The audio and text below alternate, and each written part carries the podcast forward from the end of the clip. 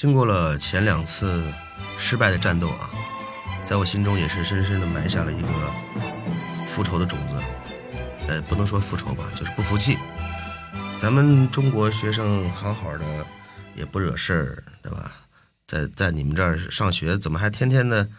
你们还天天来欺负我们，来打我们，这这不行啊！那么我也说了，我不能买枪买刀啊，只能是增强自己的体质，让自己变得越来越强大。那么我就开始打听我们身边的中国同学啊，还有一些朋友，我问哪里可以学到呃武术或者搏击之类的呃运动，他们就给我推荐了我们宿舍对面的明斯克体育馆，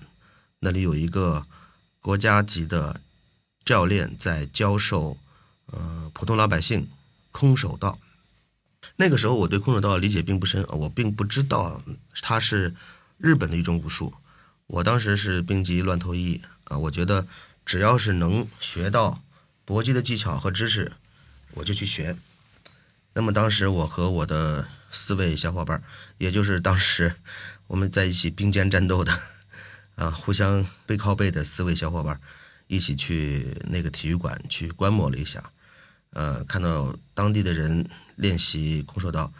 呃，觉得还挺挺带感的，挺刺激，挺带劲儿。我们想学，然后我们四个人就一起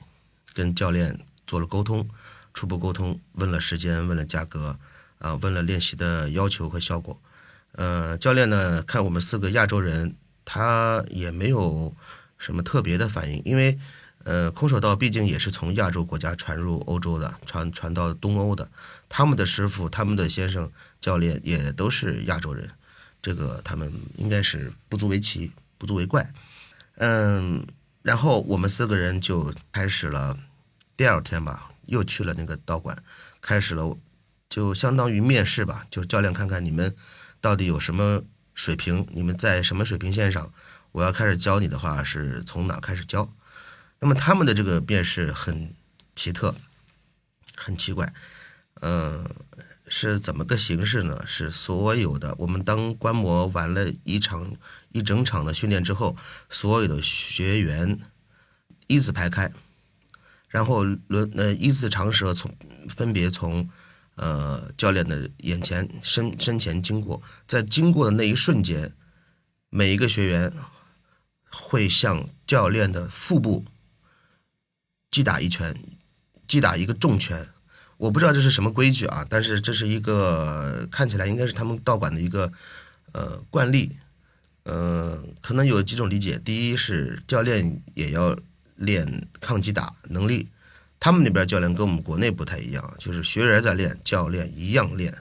并不是叉个腰在那儿的叼根香烟喝杯茶，在那儿光会说用嘴说教你练，他是跟你一块儿练。比如说你做。十十个俯卧撑或者二十个俯卧撑，他在旁边陪你做二十个、三十个，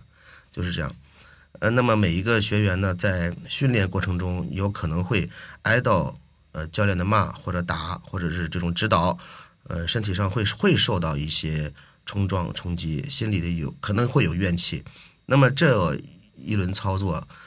可能也是他们的这个方法吧，就是让学员尽量的把这种怨气撒到教练身上。啊，同时也证明教练的实力。你这么多人，二三十个人排成一列，一个一个过，一二三十拳重拳，每一个人心里的这个委屈和和怨恨都是不一样的啊，化为力量，化为重拳，打击打到教练的腹部。那么教练呢，就是一个一个扛过来，他也不还手，一圈下来就算结束，大家可以下课。这是常规操作。那天加了一个动作，因为我们四个人去报名，我们四个亚洲学生去报名。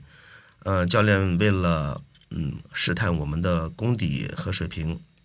加了一个动作，在前番动作结束之后，让我们四个人一字排开。教练用俄语跟我们讲：“你们要呃加入我们这个训练团体，我要试试你们的水平。这样，我两拳一腿，我我会出两拳一腿，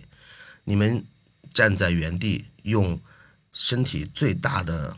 力量和潜能，并住气，绷紧肌肉，看能不能承受得住。当然，我不会用非常重的拳和腿，啊，但是也要试试你们的抗击打能力。那么，嗯，我们当时什么都不懂啊，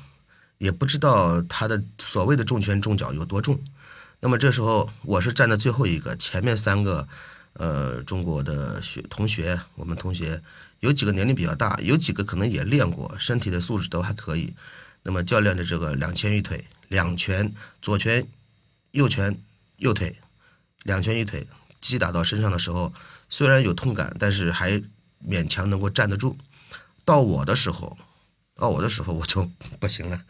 那个我看他们都还没什么特别大的反应啊，我觉得我应该也还可以吧，因为我之前在出国之前经常打篮球啊，这种运动参加也很多，呃，身体素质也还不错。当时我就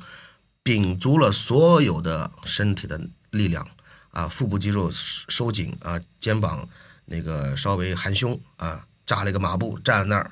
那那那架势就说你来吧，你看我看你有拳有多重，当时心里还不忿儿。教练问了我两次，你准备好了吗 d i g a d o f 就是用俄语说的是，俄语翻译出来，俄语的话说你准备好了吗？叫 d i g a d o f 我说 da da 就是是 yes 意思。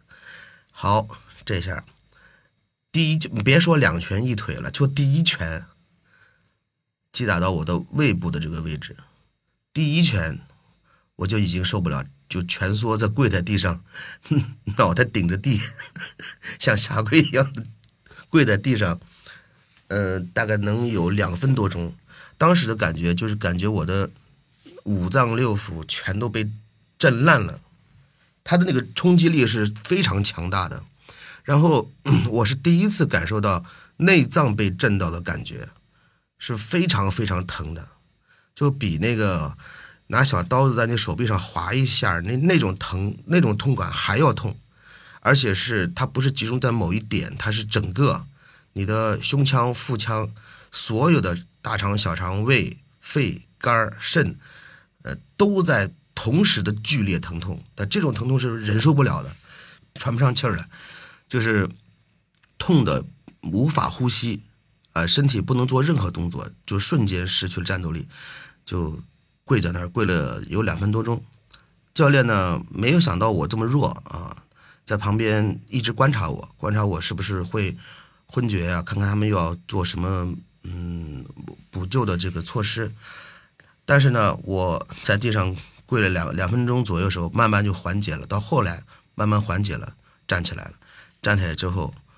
心里是一万个不愿意啊，但是问题是我有什么办法呢？又不能打回去，肯定打不过人家。但是我就当时走到他面前，掷地有声的说了一句：“教练，我学下去，明天就开始。”好，我是大哲，今天我们就聊到这儿。呃，如果你对我的经历感兴趣，请给我一个关注、加点赞、好评。如果您有不同意见，欢迎在评论区给我留言。继续讨论，我们今天先聊到这儿，拜拜啦。